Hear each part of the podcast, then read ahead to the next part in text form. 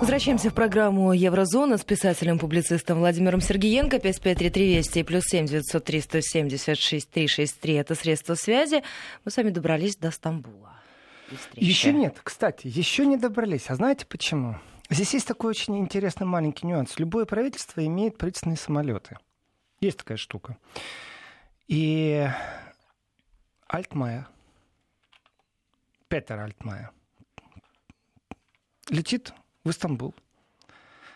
И понимает, вот он уже собрал команду, пригласил топ-менеджеров и понимает, что а самолета-то у него нету на котором лететь, правительственный. У него, кстати, приоритет перед министром обороны. Э, в любом правительстве есть приоритеты. Тоже расставим. Давайте так, кто должен получить быстрее правительственный самолет, если у него вот лично за ним не закреплен, а за всем правительством? Например, закреплены два самолета. Ну, понятно. Э, один должен стоять, мало ли придется лететь непосредственно тому, кто руководит правительством. А вот дальше есть иерархия. Э, кто приоритетнее, например, министр финансов или министр образования? Вот или тот, кто раньше зайдет в диспетчерский отдел и скажет, вы знаете, мне самолет нужно. Вот кто? Тот и получит. Да. Вот кто раньше, или все-таки есть другие приоритеты? В любом случае, в данной ситуации э, как раз министр экономики Германии имел приоритет перед министром обороны Германии. И поэтому самолет должны, правительственный самолет, удобный, комфортабельный, должны были э, предоставить ему. И он как джентльмен предоставил свой самолет, ну, который должен был вести вот этих больших акул капитала там немецкого в Стамбул. Значит, он предоставляет самолет министру обороны Урсуле фон де Ляйн, чтобы она полетела в Турцию. Э, не в Турцию, это в Австралию. И аргументация какова? Конечно, не Папа Римский, это Папа Римский у нас эконом-классом летает, да? Э, что если взять маленький самолет, то это будет стоить дороже. Слова настоящего министра финансов, настоящего министра экономики. И ему нужно будет чаще приземляться, ему чаще нужно будет э, платить деньги, да заправляться. Поэтому лучше предоставить именно ей. То есть чисто по-джентльменски поступил. И посмотрели налево-направо, а самолета-то больше нету. И взяли они самолет чартерный в бывшей Чехословакии. И самолетик такой старенький оказался. Тут же, тут же слили информацию, что прямо из 90-х годов и вся эта делегация, мощная делегация из топ-менеджеров Германии во главе с министром экономики, они полетели на вот этом стареньком самолете. Э, не супер комфортно. Ну, в общем, короче, из 90-х, одно слово. И вот теперь мы прилетаем в Истамбул. Вот только теперь мы прилетаем. Значит, э, Эрдоган действительно в этом отношении молодец. У него есть очень много козырей сегодня в разговоре с кем бы то ни было. Давайте так. Миграционная тема на нем. Права человека. Он скажет, товарищи, по правам человека я лично я руковожу и контролирую следствием, а также э, пробую укротить нарушение прав человека вот в радиусе там 5000 километров на самом-то деле. Потому что убийство на территории Турции в посольстве это, конечно, очень сильный козырь. И здесь, вот, коль мы уже прибыли в Стамбул, то хочется сказать, а ведь э, когда стали вдруг призывать, вот здесь нужно тоже понимать, когда вдруг немцы стали призывать Францию перестать в Садовскую Аравию поставлять э, вооружение, то Франция, борец за слова, за, борец за права, за свободу слова, за права человека, они ж так дружно присоединяются ко многим акциям, к многим санкциям, то из Франции очень четко прозвучало пустая демагогия. Ух ты, скажу я вам. Вдруг. Это вот все проходит, вот на этой неделе все это происходит. На этой неделе французы сказали немцам, притом уровень не в смысле там, знаете, вот я посидел с каким-то случайным французом в какой-то пивнушке или в какой-то э, буланжери, и мы вот э, говорили, я говорил, что надо бойкотировать, не поставлять оружие в арабский мир. А он мне в ответ, да ты демагог пустой. Нет, это уровень правительственный. Это на правительственном уровне французы сказали немцам, что не надо заниматься пустой демагогией. Мол, как оружие поставляли, так и будем поставлять. Вот здесь вот дружба дружба, а табачок врозь. Санкции санкциями, основа табачок врозь. И если в отношении России, это просто чтобы понимать, кто и как имеет э, Россию в прямом смысле слова, то здесь, конечно, мы все едины, мы все санкции. Мало того, мы еще и свой корабль дадим, когда Великобритания и США начнут бомбить Сирию в сопровождении. А вот что касается заработка денег, это мы Россиям Мистрали не продаем. России не продаем. А здесь, ну извините, у нас... Э... А здесь у нас все, все вроде как по-дружески, по-товарищески. Как эта фраза звучала? Э, с великой долей вероятности, ну, да? Россия да. виновата, да? Да, с высокой долей вероятности. С да. высокой. А вот с точки зрения, э, если мы разговариваем об Арабских Эмиратах, там, о Саудитах, э, о чем угодно, то разговор идет по-другому. А у вас есть доказательства, говорят французы? Нет, давайте подождем, пока следствие закончится. Вау, оказывается, в головах французских политиков есть такое понятие, может, подождем доказательств? Оказывается, у них есть это. Оказывается, они могут жить в пространстве, в котором с великой долей вероятности у них что-то не то. И, конечно же, дальше прозвучит определенная фраза, которая э, заключает в себе весь прагматизм. Вы не путайте, пожалуйста. Вот это вот вы не путайте или это разные вещи. Первый раз я это услышал по поводу Косово мол, ну, автономия Косово, признание Косово, это вот одна история. А вот все остальное это другая история. Вот здесь мы будем санкции вводить, а здесь мы подождем следствие. Э, вот, вот все, что нужно знать о большом мире.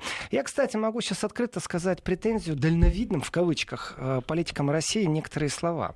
Ведь немецкий бизнес, он очень любит заигрывать через своих политиков. И тогда у вас дружба и любовь. Но после того, как он сделал все возможное, отжал рынок, он больше не заинтересован и политиков немецких. Вы не увидите в списках своих друзей. Вы увидите э, в них... Ну, то есть вот на этом игра закончилась? Да. Вы увидите вот тех, которые будут говорить о правах человека, вот и прочее, прочее. Почему? Потому что бизнес больше не заинтересован. Объясняю, в чем смысл. Метро, Тайсон Круп, Эон — это все крупнейшие проекты. Давайте так, сколько аэропортов новых построили на территории России за последние 20 лет? Э, техническое сопровождение всем вот этим шлангам, всем вот этим механизмам, которые привезли из Германии, по которым идут пассажиры, которые стоят больших денег. Аэропорт как предприятие может себе позволить купить, может не позволить купить.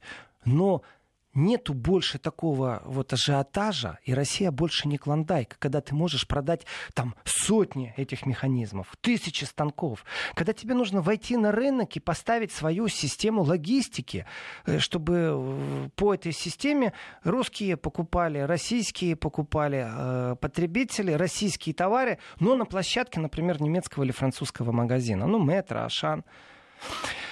И после того, как это сделано, расскажите мне, пожалуйста, объясните мне, пожалуйста, а зачем нужно теперь немецкому большому капиталу, который уже получил свое место, вошел, отдал или не отдал такое-то количество акций, подогревать, разогревать немецких политиков, чтобы они лоббировали дружеские отношения с любой страной. Вот сейчас они поехали э, в Стамбул. Вот пока им нужно – вот пока нужно вот это настоящее лицо западной политики.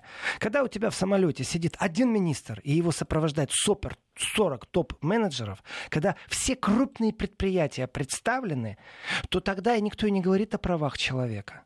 Тогда никто и санкции не употребляет. Тогда можно говорить и о демагогии, как французы немцам сказали. Они на перегонки бегут. Французы точно так же могут альтернативу составлять, конкуренцию составлять проекту метро ну, магазины, вот, и не только магазины, система логистики очень важна в этом отношении. Они поставят свой Ашан. Точно так же они в этот момент будут большими друзьями. Но как только они наполнили рынок, они зашли на него, когда клондайк заканчивается, вот эта вот бешеная прибыль, бешеная маржа, в этот момент бизнес больше не инициирует диалога. Ну, то есть все, на этом как бы точка. Ну, на этом точка э, ну, вялотекущая. Она же такая, ну, знаете, э, техническое обеспечение все равно нужно. Эти механизмы нуждаются в том, чтобы их время от времени техники меняли какие-нибудь шестеренки, смазывали где-то. Но это уже не та большая прибыль, когда ты продал одноразово что-то большое. Это не та большая прибыль, когда ты свое разрешение на деятельность получаешь и входишь в эту страну, и у тебя какой-то пакет акций. Тебе не навязывают дополнительно по законам этой страны сопроводиловку, чтобы, например, там 20% гарантированно принадлежали любой частной компании этого государства или еще чего-то. Вот здесь, кстати, все большие экономисты, либеральность экономического рынка, они такие довольные, они инвестиции имеют, но это все близоруко, это все на уровне там, от 10 э, до 15 лет, не больше. После этого нет прямой заинтересованности. Потому что маржа совсем другого размера. Нет вот этой больше. Интересны другие рынки. И тогда выходишь на другой рынок и дружбу выстраиваешь с другими странами. Вот это я вижу в отношении Турции сейчас. Вот она интересна, поэтому и 40 топ-менеджеров полетела. Если бы они хотели говорить только о правах человека, полетел бы кто-то другой.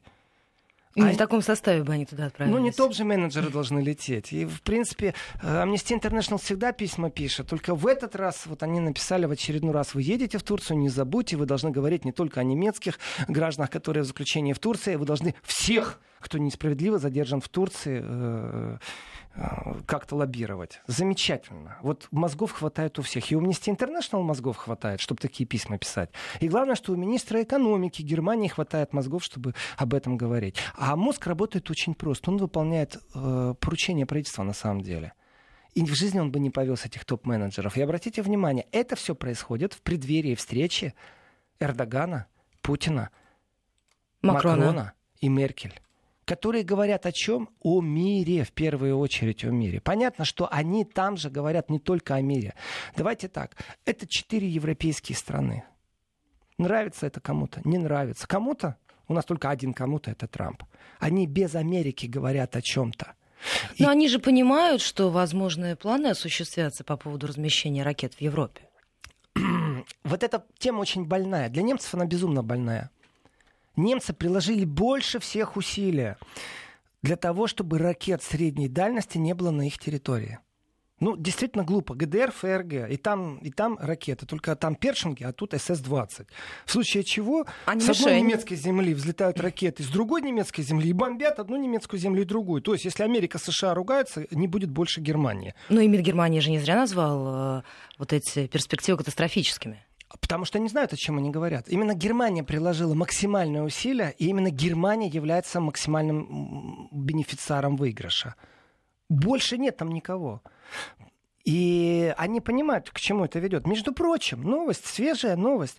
Э, впервые за последние годы, а в этом тысячелетии так первый раз точно, неимоверно крупнейшая партия американского груза, военного груза, прибыла на американскую базу в Германии, в Рамштайн.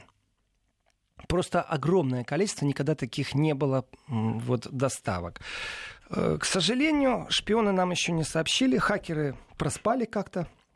У нас нет информации, что в этих контейнерах. Но огромное количество, сам факт, что это вот что-то новое – у нас уже на опережение кто-то что-то поставляет. Вот если военная база принимает такое количество контейнеров.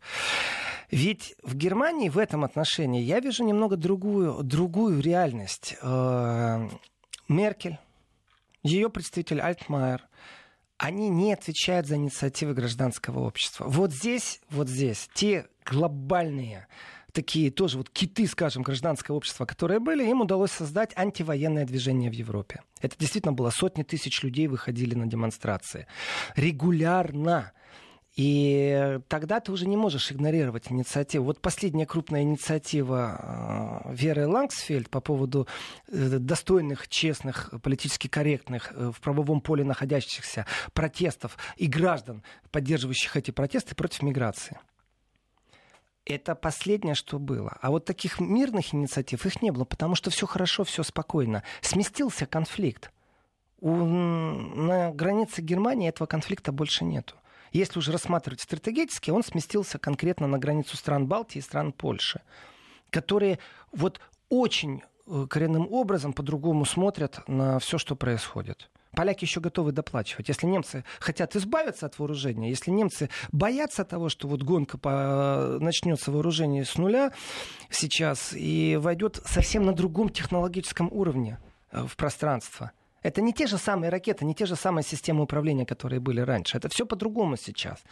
То поляки с удовольствием еще будут доплачивать. В этот момент Америка посылает в Германию самую большую партию оружия. Замечательно. И мы не знаем, какое, куда и для кого. Вообще, все у нас весело. Так вот, возвращаемся в Стамбул.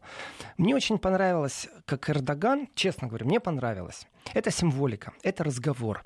Это разговор лидеров. О чем они говорят, остается иногда в этот момент самому подумать. И я думаю, все понимают. Когда Эрдоган отодвигает занавеску и говорит, посмотрите, уважаемый президент России, вот он, Босфор. Это очень символично. Это очень символично, потому что э, в период холодной войны, в период горячей войны много чего и как может происходить, но цепь в Босфоре, чтобы прошли или не прошли корабли, будет поднимать именно турецкая сторона. И под давлением она будет это делать или не будет это делать, под давлением Запада, под давлением Востока, я не знаю. Но я знаю точно, что если Эрдоган гарантирует прохождение российских кораблей, и, например, блокировку некоторым, э, ну, скажем, ненужным американским кораблям, которые поедут на учения с новой страны НАТО, Румыния, например, или Болгария. Там придет два авианосца, пару подводных лодок. У кого цепь в руках? У Эрдогана. Вот здесь гарантия... И здесь это был такой очень важный знак. Я считаю, что да. Личные договоренности — это личные договоренности. В протоколах записано одно, и протоколы-то нарушаются. Нарушаются регулярно и всеми. Босфор хоть и нейтральный, но тем не менее Турция — страна НАТО. И, конечно, им есть о чем говорить. Если Эрдоган показывает Путину Босфор, это очень символично. Вообще, встреча э, вот этих глав государств в Турции, она не просто символична, она еще демонстративно была преподнесена в турецких СМИ. Вот здесь вот Эрдоган очень старался. Э, и давайте тоже правде в глаза посмотрим. При всей критике Эрдогана, что у него режим, прав человека нету, такое-то количество судей в тюрьмах, такое-то количество журналистов в тюрьмах, такое количество противников Трампа в тюрьмах. Все в тюрьмах. Забыли. Приехали к нему договариваться. И еще раз, в начале это чистая схема шантажа. Вначале привезли бизнесменов и показали. Вы думаете, э, большой бизнес в виде вот этих вот больших концернов на уровне на таком хорошем, это хороший топ-менеджерский уровень. Они приехали в Турцию что, постоять в виде массовки? Нет, конечно. У них только две проблемы. Первая, лира падает, с нами не рассчитываются. А если она падает, вы с нами не рассчитываетесь, тогда кто гарант наших инвестиций? Мы наши инвестиции сократили, мы не будем инвестиции в вашу страну увеличивать. Да и вообще, откуда у вас деньги с нами рассчитываться? Договаривайтесь, господа министры. Вот какой разговор примерно между большим бизнесом. Иначе мы развернемся и уйдем, доведем как-то вяло проект, нужно посчитаться, где минус, где плюс, и до свидания, Турция. Ведь инвестиции действительно очень сильно упали в Турцию. Очень сильно. И Эрдоган же использует политический рычаг. Он его использует не только по мигрантам, по проблеме беженцев. Эрдоган использует свой рычаг, потому что он на самом деле является одним из ключевых миротворцев на Ближнем Востоке.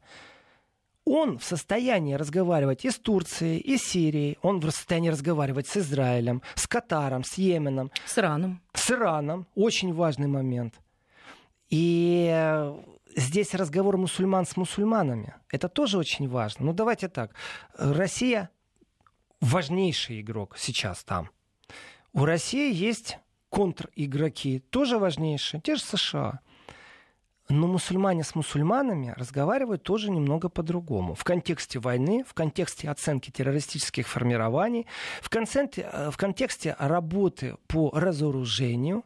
И договоренности же были, что в Идлибе нужно стороны развести, тяжелое вооружение. И мне все это, знаете, что напоминает? А мне все это напоминает разговоры по Донецку, на самом деле. По Луганску. Вот линия, развести тяжелое вооружение, отвести на столько-то километров, нарушение режима прекращения огня, одна и та же повестка. Игроки разные. Может быть, Турцию ввести как игрока на территорию Украины? А почему нет? Договориться, я так понимаю, можно через немцев. То получается как? Силовое и переговорное решение лежит на плечах России и Турции – Здесь однозначно. Россия заявляет о том, что, в принципе, рассматривает разные вопросы, в том числе и помощи сирийским войскам об атаке, поддержке атаки на последнее прибежище террористов на территории Сирии, провинция Идлиб. Вопрос, что здесь делает Франция и Германия? Они что, надсмотрщики? Нет. Они в первую очередь, и именно к этому я и веду, они в первую очередь финансисты притом профессиональные финансисты. Они не... А им комфортно в этой роли? Это вы меня поймали, Ольга. Насчет комфортно ли в этой роли. А я так думаю, что некоторые элиты никто не спрашивает, комфортно им или некомфортно. Я думаю, что некоторые элиты выполняют функции заказчиков. В данном случае заказчиков много. Э, и военно-промышленный комплекс. Давайте так, на примере с э, арабами сейчас ярко выражено. Франция плевать хотела на права человека, заявляет своему ближайшему партнеру, самому мощному партнеру Германии, что Германия занимается демагогией в попытках призвать э, к бойкоту поставок оружия к стране, в которой действуют далеко не все европейские права человека. Значит, на перегонки бежите. Значит, оружие продавать вам важно, это очень такой момент э, правдивый, и что тут кривить душой. Второй его момент. По поводу денег. Одно дело вот положить в копилку пожертвования сделать. Ну, просто пришел, сколько мог, столько дал. Добровольное пожертвование. Давайте спросим сегодня у Евросоюза. Со всеми его проблемами. С той же Италией, которая имеет огромное количество долгов и которая только что получила хорошую пощечину из Брюсселя. Потому что документик-то, как выходить и рассчитываться с долгами будем, не был принят. Брюссель сказал, неправильно вы подготовили, до свидания. Возмущение, кстати, итальянских элит достаточно сильно по этому поводу. Э, проработали план, а Брюссель его не признает. Ну, спасибо центру, спасибо Брюсселю. И вот этот большой капитал, большие финансовые потоки, они понимают, что им нужно Зарабатывать. Очень все просто. Зарабатывать много, постоянно. Это рабочие места. В первую очередь это рабочие места. В вторую очередь это налоги, которые идут в бюджет. Вот третьей очереди не существует. И здесь выстраиваются взаимоотношения между большим капиталом и государством. И именно поэтому французы говорят, что немцы демагоги. А у немцев же, понимаете, как у них парламентская демократия. И оппозиционеры призывают, которые не в правительстве, давайте перестанем поставлять оружие. Но это же все оппозиция, кто с ней считается-то? Ну, поговорили, ну, посудачили. Ну, давайте доведем дело до голосования в парламенте. И вот здесь мы узнаем, что, конечно, оппозиция может говорить сколько угодно, красиво, э, кричать вот штампами по поводу нарушений прав человека и прочего, но, тем не менее, большинство в парламенте у правящей коалиции – Именно поэтому и большинство формирует правительство. Вот все и просто. Поэтому вы посудачили, покричали, до свидания. Особенно если французы говорят о том, что немцы демагоги и оружие будут продавать дальше. Соответственно, если немцы не поставят свои танки, то кто-нибудь другой эти танки поставит, потому что есть необходимость. Не поставят стрелковое оружие, не поставят радары, не поставят самолеты, значит, кто-то другой это сделает. Все. Соответственно, забыли тоже по демо... Вот действительно тогда превращаемся в демагогов. Потому что забываем про права человека и будем продавать дальше. В этом отношении вот то, что происходит э, на Ближнем Востоке, это такой хороший показатель где кто как кого поджимает, подтягивает, где кто с кем соглашается. Ну, это такой очень важный индикатор, на который мы смотрим и делаем соответствующие выводы. Мы сейчас прервемся. У нас впереди новости середины часа. Сразу после короткого перерыва продолжим этот разговор с писателем-публицистом Владимиром Сергеенко. Вы можете присоединиться. 5533 Вести и плюс 7903 170 63 60. 12.35 в Москве. Программа «Еврозона. Снова в эфире» с писателем-публицистом Владимиром Сергеенко. Ну, у нас сегодня еще не забудем про лирику не забудем. сегодняшнего. Обещали же, значит, Конечно. надо не забыть. Возвращаемся в Турцию, возвращаемся к тем, кто участвовал в переговорах, и ставим вопрос. Если Россия и Турция, давайте так, экономические державы, ну, далеко не могут сравниться там с США, вместе связанные Германией и Францией, ну, не могут сегодня сравниться. Но может ли Германия и Франция гарантировать мир на Ближнем Востоке? Нет. А Россия действительно смогла произвести э, за последние годы очень резонансное действие во всем мире, что о России стали говорить как о миротворце. Разницы нет, как это происходит, с какой стороны. Но не войну пришла, а войну гасят. И очень много политиков на Западе говорили о том, что без России никак. Это не декларация России. Вот мы сейчас здесь войну закончим. Это восприятие Запада. Россия несет мир. Она умеет это делать, прекращать войну. Мало того, ведь очень не хочется говорить о том, что гражданская война в Сирии – это не просто гражданская война. Это практически, давайте так, это мировая война с терроризмом. Мировая. Ну, вот у нас есть понятие Великая Отечественная война, на Западе говорят о Второй мировой. В принципе, как Третью мировую, те, кто втянуты в сирийский конфликт, а, добровольцы террористических формирований, они вообще представляют всю планету. Это что же правда? И философия этой войны, столкновение, кто кого и как поддерживает, оно все время имеет отношение к гражданской войне в самой Сирии. Кто кого пробует свергнуть в Сирии. А дальше стали эти помогать этим, эти этим. Но Запад не несет мира. Точнее так, они не смогли довести победу до победного конца. Вот они не дошли. Победу они не принесли. И в, этом, в этой победе, которую теоретически могли бы они принести, восторжествовали бы силы про Запад, да, да, да, да, да, все хорошо, замечательно, только этого не произошло. А везде, где до этого Запад э, нес А могут ли они принять режима, поражение? Озвучить его. Сейчас мы поговорим. Сейчас. Вот везде, где они несли изменения режимов, Запад, везде, вроде бы по логике вещей режим сменили и должно все устаканиться. А нет, получается, что смены режима мало, понятия мер. То есть война не закончена, даже если это внутренняя э, гражданская война, внутренняя ситуация. И здесь вот вы, Ольга, спрашиваете по поводу, может ли Запад вот, ну, скажем так, стерпеть поражение. Они не считают себя пораженными. Мало того, очень четко позиция озвучена, что Россия и Турция отвечают именно за безопасность. Россия и Турция являются гарантами в данном случае очень многих переговорных вопросов. Это не только Сирия, не только там внутрисирийская программа. Это и иранская повестка, давайте очень сильно. Это и Йемен, и Катар. Там очень много задето всего. И кто является наместником или представителем Европы в этот момент? Что Европа может сделать? Вот действительно, руку кладу на душу, на сердце и говорю, Европа может привести топ-менеджеров от бизнеса. Это правда.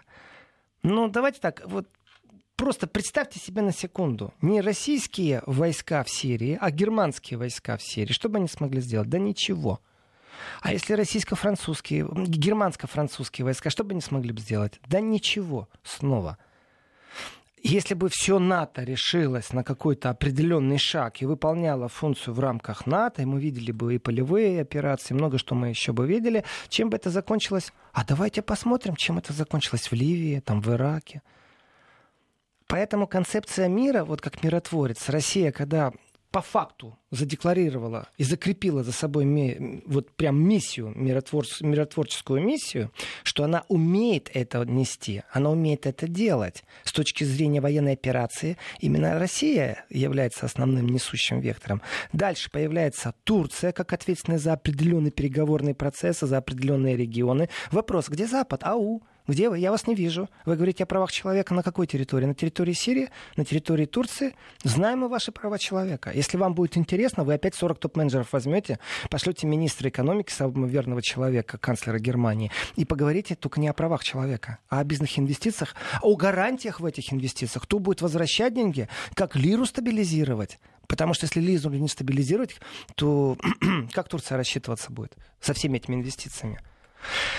И, конечно же, открытым текстом звучат, звучат слова о том, что Россия и Турция являются гарантами именно в военном контексте, именно в контексте безопасности, именно в контексте укрощения терроризма, именно в контексте контроля над беженцами, именно во всех этих контекстах. Но Россия и Турция не являются гарантами финансовых инвестиций. Это тоже правда.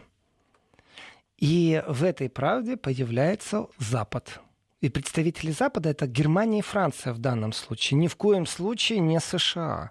От Трампа я не ожидаю, что он будет как-то финансировать по-особому что-то. Но он уже показал свое желание что-то финансировать. Да он жадный, если честно. Трамп просто профессионально жадный капиталист. Ему плевать на окружающую среду, ему плевать на выбросы в атмосферу, ему намного что наплевать. Он капиталист. Здесь и сейчас нужно заработать. А бюджет то тает, то еще сильнее тает, то дефицит бюджета растет. Но Знаете, потом у него все-таки Америка, Great Again. Ну, я его понимаю, у нас у всех свои проблемы. У него Америка first, а у меня Европа first. Знаете, мне нужно, чтобы в Европе был мир.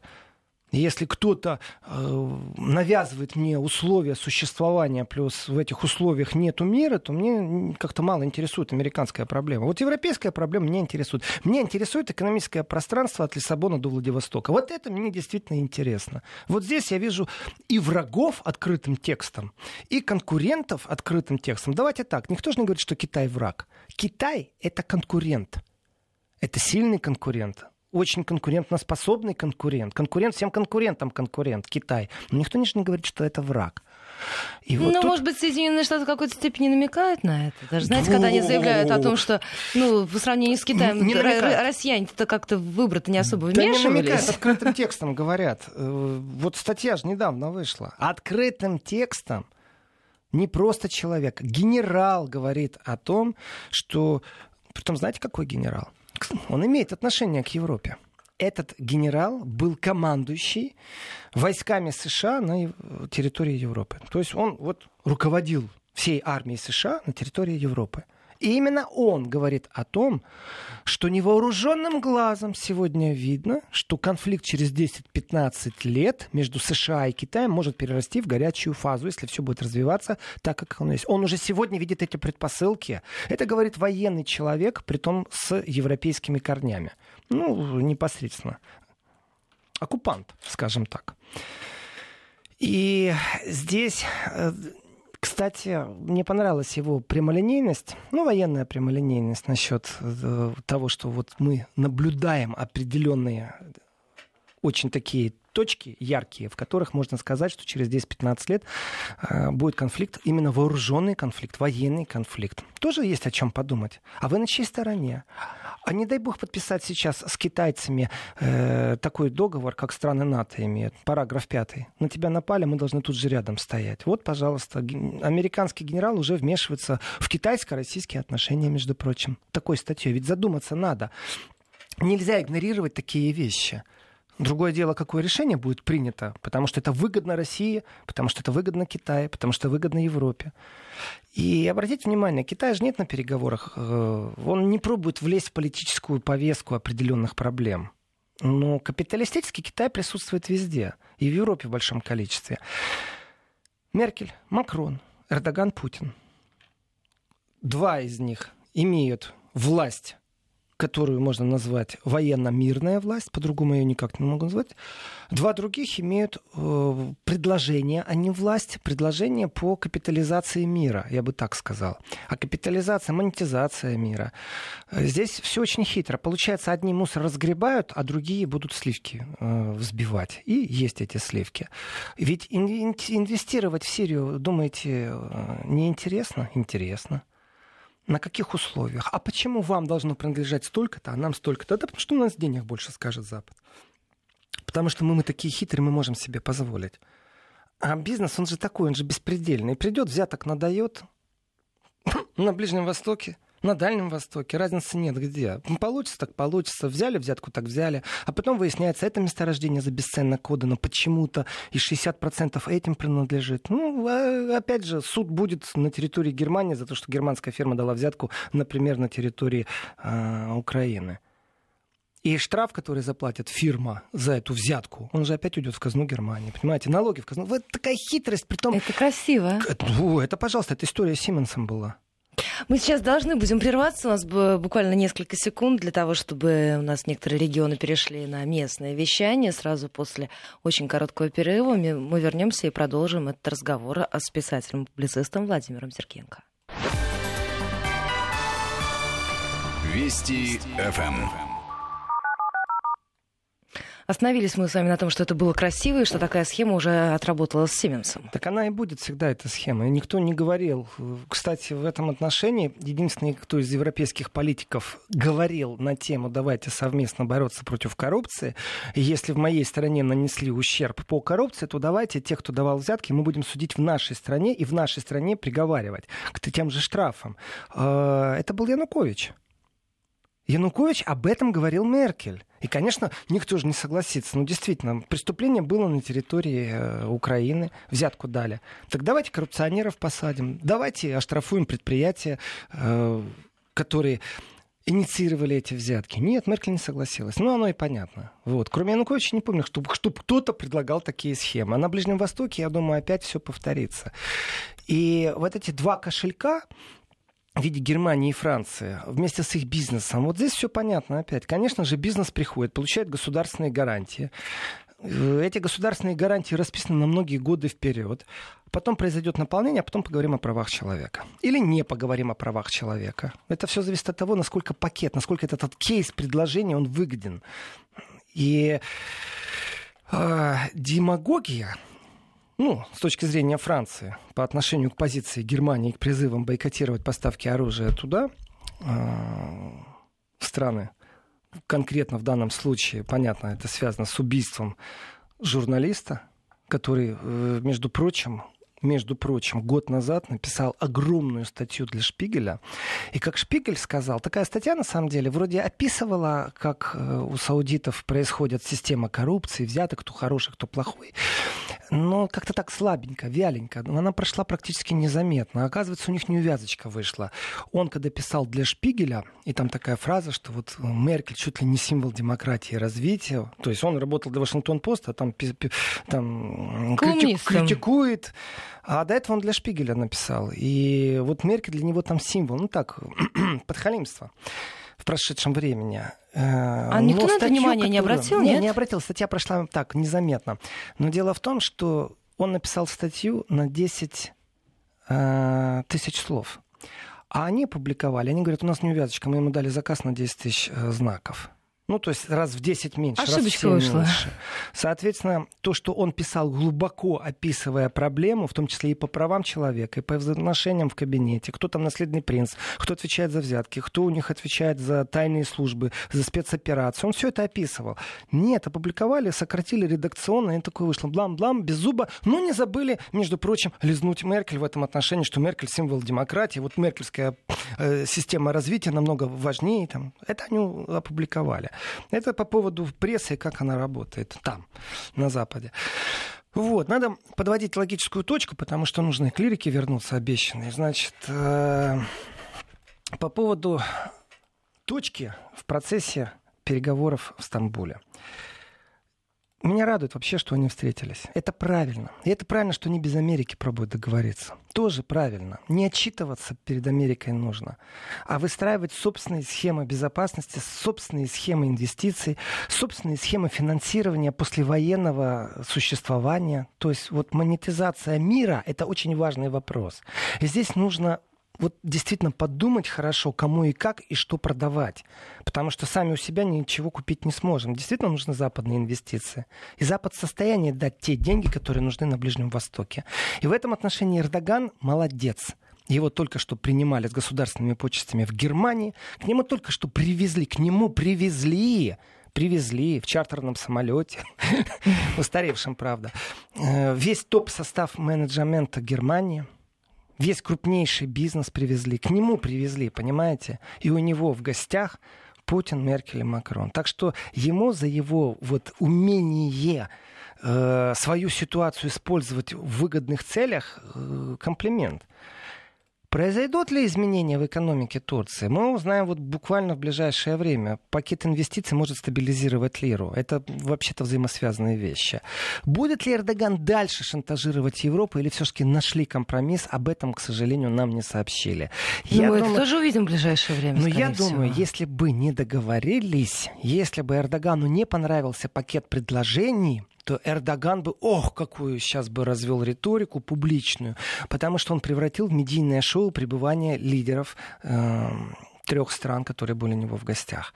Поэтому выглядит это положительно, выглядит это хорошо. Договорились с Эрдоганом о пакете инвестиций, проговорили о том, как будет развиваться послевоенный мир, э, проговорили о том, кто на себя берет ответственность по разводу войск. И, в принципе, э, о чем еще говорить?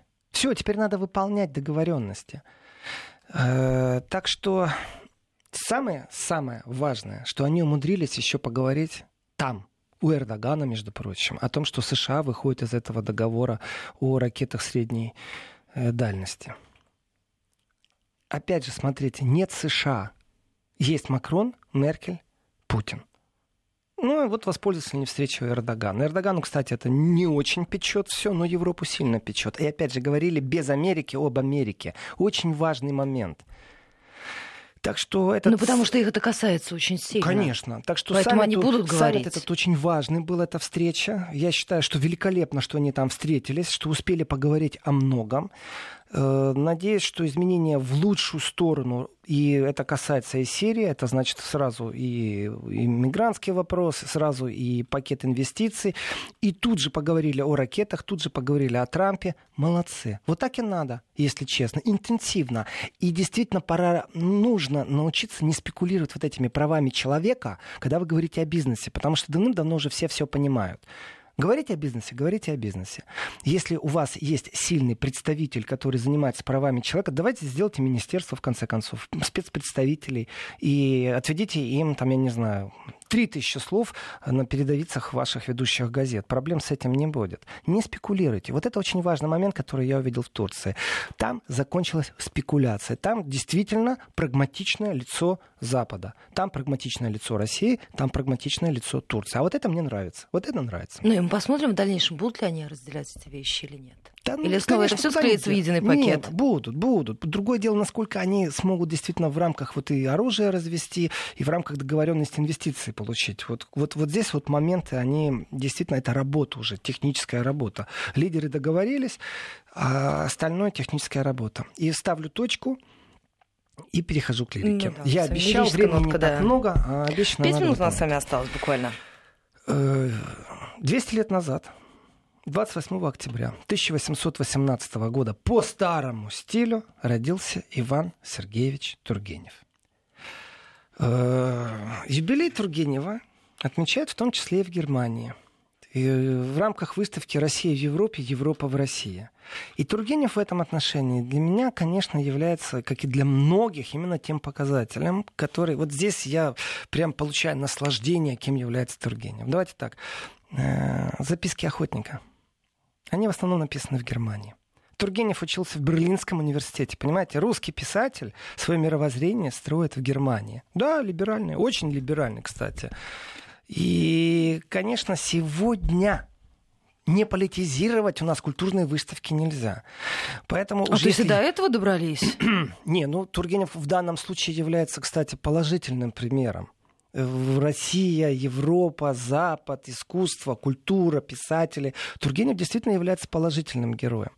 И я согласен. Вот как говорит устроитель выставки, то юбилей Тургенева это действительно цитата, повод задуматься об актуальности его произведений и, ну, актуальности его произведений, ладно, это к юбилею всегда привязаны эти слова. А вот здесь вот и самое важное, о процессах межкультурного обмена, а также заново осмыслить линии конфликтов между Россией и Европой. Вот это мне нравится больше всего. Потому что если э, оценивать конфликты между Россией и Европой, знаете, вот э, в прошлой передаче я говорил, или в позапрошлой, о том, что посол Германии на территории России, в Российской Федерации, сказал, что пункт ноль ухудшения отношений это 8 мая 1945 Да, мы с вами это года. обсуждали, я помню Понимаете, очень хорошо. в- вот конфликт между Россией и Германией по его восприятию. Он еще не объяснился, но все еще бурлит. Там уже побольше публикаций появилось на эту тему. А, ну, то есть все-таки дошли Он еще- до не, этой может, темы? еще и объяснится. А для кого-то 200 лет Тургеневу это повод осмыслить конфликт между Россией. Понимаете? И если есть экспозиция в Баден-Бадене, в городском музее, то я только рад. Вот я действительно рад. Вот это повод поговорить. Э, Впитывая в себя культуру образования, впитывая в себя культуру мысли, то, конечно, конфликт западник. Тургенев это же западник абсолютный. Он, он вот, давайте так, он он уехал из России, потому что не мог смотреть на эту тьму, скажем так. Да, крепостное право, крестьяне. Он получил шикарное наследство по матушке. Но в Европах-то, где он только не был, что он только не видел, где он только время не проводил. И он во действительно- Франции умер. э, там и похоронен, да? У него как с восприятием мира было? Вот эта европейская модель хорошего или полностью отрицание русского? Вот в писательстве оно достаточно четко воспринимается, где, кто и как. Не в активной политической, а именно в философском восприятии. И, конечно, конфликт вот этот вот, который внутри себя Тургенев нес, конфликт с тем же Достоевским, который славянофил, и западник Тургенев. Понимаете, вот, вот, вот эти конфликты мне нравятся. Достоевский, Тургенев, прекрасно. Конфликт где? В Германии. Конфликт где? В Европе. Понимаете, здесь влияние и повод для разговора очень силен.